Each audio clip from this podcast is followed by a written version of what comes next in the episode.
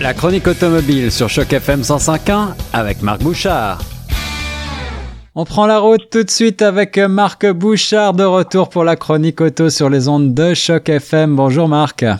Bonjour mon cher. Ça me fait plaisir de te retrouver. Je crois que tu as pu commencer l'année au volant d'un bolide qui me fait saliver parce que on parle de la marque à l'hélice BMW, une marque que j'affectionne particulièrement et c'est un des plus beaux euh, joujoux euh, du moment. C'est le nouveau M8 qui puisait en version compétition que tu as pu euh, avoir entre les mains. Alors, ça déménage? Oui, et en plus, c'est la version grand coupé, donc la version 4 portes au toit profilé. Euh, pourquoi je le précise? Parce que, à mon avis, ça lui donne une allure vraiment plus dynamique, vraiment plus musclée, vraiment plus athlétique. En tout cas, moi, j'aime beaucoup ce style-là. Évidemment, je ne te cacherai pas que j'ai fait un peu exprès de choisir ce modèle-là parce que je sais à quel point tu apprécies ce genre de véhicule? Ah, c'est vraiment sympa. J'ai eu la, j'ai eu la chance de d'avoir euh, dans mon garage deux BMW il y a longtemps. Euh, la fameuse E30 des années 80, c'est un modèle un peu mythique pour les amateurs, pour les amateurs. Et puis euh, la E46 des années 2000. c'était des séries 3 un peu plus modestes quand même en motorisation, mais avec des six cylindres assez sympas. Qu'est-ce qu'on a sur sous le capot pour la M8 compétition grand coupé? Ah ben, Écoute, on a un 4.4 litres euh, qui est un monstre de puissance. On parle de 617 chevaux. Oh, mon euh, Dieu. Tu comprends? Ouais, ben évidemment, en fait, il faut savoir que parce que c'est la version compétition, elle a quand même 17 chevaux de plus que la version standard. Euh, sauf que c'est pas le seul changement que l'on fait. On a aussi une, des, des, suspensions qui sont un peu plus agressives, un peu plus rigides, donc qui permettent d'avoir une conduite dynamique beaucoup plus imposante. Tu comprendras cependant que j'ai conduit cette voiture-là au début janvier. Avec de la... de la province de Québec. Avec de la neige, de la glace? Un peu de neige, un peu de glace, un peu de chaussée très froide, un peu de, de, de gadou parce qu'il a plu aussi. Donc, j'ai vraiment eu l'occasion de la tester dans toutes les conditions sauf probablement celle où elle excelle le plus, c'est-à-dire sur une piste.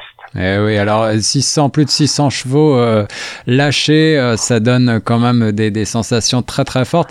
Est-ce que on parle d'un véhicule à, à quatre roues motrices ici? Un, ouais. un, véhicule avec le rouage intégral, le X-Drive de BMW, qui continue d'être tout aussi efficace qu'il l'a toujours été.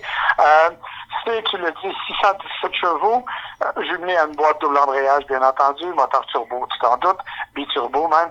Euh, donc, c'est vraiment quelque chose d'assez phénoménal de ce point de vue-là. Mais ce qui m'a impressionné, en fait, c'est pas tant la performance, parce que oui, je m'y attendais, avec une version compétition, bien entendu, euh, mais je, je m'attendais à ce que ce soit un véhicule justement extrêmement performant, pas nécessairement tourné vers le confort. Or, ce qui m'a étonné de la M8, c'est son côté grande routière. Alors ça c'est une bonne surprise. C'est vrai que c'est euh, bah, la version haut de gamme, c'est le grand coupé. La, série 8 maintenant chez BM, c'est euh, un peu ce qui se fait de, mieux presque. En tout cas c'est le haut du catalogue. Euh, on pourrait imaginer une version très radicale avec cette compétition. On peut l'utiliser tous les jours? Et vraiment. Euh, le confort est tout à fait à la hauteur. Les sièges offrent euh, vraiment des façons de se régler qui sont multiples. On peut trouver la position de conduite idéale. Euh, L'ensemble de la voiture est bien fait, bien pensé. Bien sûr, c'est une BMW haut de gamme, donc avec la qualité de finition que l'on peut soupçonner. Mais ajoute à ça la totalité des éléments de confort et de divertissement que tu peux imaginer à l'intérieur d'une voiture comme celle-là. Donc, tu auras un véhicule qui est tout à fait agréable pour un usage quotidien. Et on a même poussé le bouchon plus loin, bien entendu, parce que c'est quand même BMW. Donc, on y ajoute la totalité ou à peu près des accessoires électroniques disponibles, tant en matière de sécurité qu'en matière de confort. Par exemple, la fameuse reconnaissance gestuelle, là, qui ouais. permet, avec certains mouvements, d'actionner certaines fonctions. Bon, j'avoue qu'on a l'air un peu ridicule quand on est arrêté à un feu rouge faire des cercles avec le doigt devant le système audio pour augmenter le volume. Mais euh, bon, c'est tout ça pour dire que ça existe. Et ça, ça c'est vraiment étonnant parce que justement, je m'attendais à une voiture très pointue, euh, une voiture très agressive et qui, bon, aurait un intérieur et un cockpit à l'avenant. Or, c'est pas le cas. On est vraiment dans quelque chose de très confortable et de très joli, de très bien fini.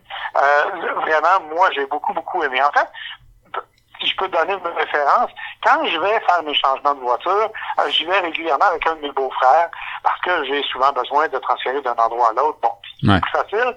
Donc, il vient avec moi et il a donc l'occasion d'essayer plusieurs voitures lui aussi. Mais lui, c'est pas un fan. Lui, euh, il préfère les berlines tranquilles, euh, un peu plus spacieuses et tout. Et quand il est débarqué de la M8, il me dit c'est la voiture sport que j'ai préférée dans toutes celles que j'ai eu l'occasion d'essayer au cours des deux dernières années. Et je rejoins un peu son avis, en tout cas euh, à la lecture alléchante de la fiche technique et puis en regardant les photos, euh, la ligne est super réussie, la puissance a l'air phénoménale euh, et puis elle semble avoir quand même un petit côté confortable et, et, relativement pratique, hein, aussi pratique que peut l'être un coupé quatre portes. mais moi j'avoue que contrairement à beaucoup, je trouve ce genre de ligne à couper le souffle et j'aimerais en voir encore plus. On va parler peut-être de deux petits sujets qui fâchent. D'abord, le poids, est-ce que ça se ressent au volant? Oui, ça c'est évidemment le gros défaut de la voiture. C'est-à-dire que euh, quand on y va dans une conduite qui est un peu plus agressive, oui, on peut changer les modes de conduite. Donc, on a des suspensions qui sont définitivement plus rigides quand on les met en mode sport. Euh, on, on a même un mode track, hein, qui fait que l'écran d'infodivertissement s'éteint pour éviter toute distraction. Ça donne une idée là, de, la capacité de la voiture. Mais effectivement, le poids à ce moment-là est un peu un handicap parce que euh, on n'a pas autant de précision qu'on le voudrait dans les virages les plus serrés. Bien sûr, comme je l'ai dit, je ne l'ai pas testé sur une piste. J'aurais aimé le faire. Euh, mais oui, c'est quelque chose qui se ressent. Malgré tout, là, faut le dire, le 0-100 se fait en 3,7 secondes, je pense. Euh, c'est quand même pas une voiture qui, qui, qui, traîne au milieu de la rue. Là. euh, ouais, ouais, ouais, là c'est vraiment une voiture qui mériterait d'être euh, en effet utilisée aussi sur la piste, surtout sur cette version euh, compétition. Euh, évidemment, l'autre sujet qui fâche, c'est peut-être le prix, parce qu'on le sait, les BMW, surtout les haut de gamme, ne sont pas donnés, surtout elles s'assortissent souvent de beaucoup d'options. Combien est-ce qu'il faut débourser pour ce petit bijou, Marc?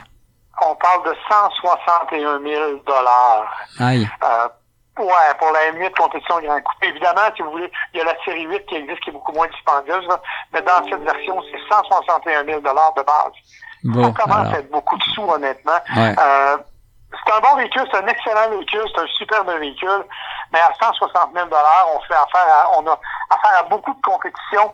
Euh, je ne sais pas jusqu'à quel niveau moi je pour celle-ci, bien que j'admette avoir eu un faible pour la voiture au moment où je l'ai conduit. Voilà, une voiture de passionné, mais si vous avez 160 000 dollars, vous avez probablement d'autres voitures aussi dans votre garage. En tout cas, merci Marc de nous avoir fait rêver une fois de plus avec euh, la chronique auto sur les ondes de choc. Ça fait plaisir. Bye bye, bonne semaine.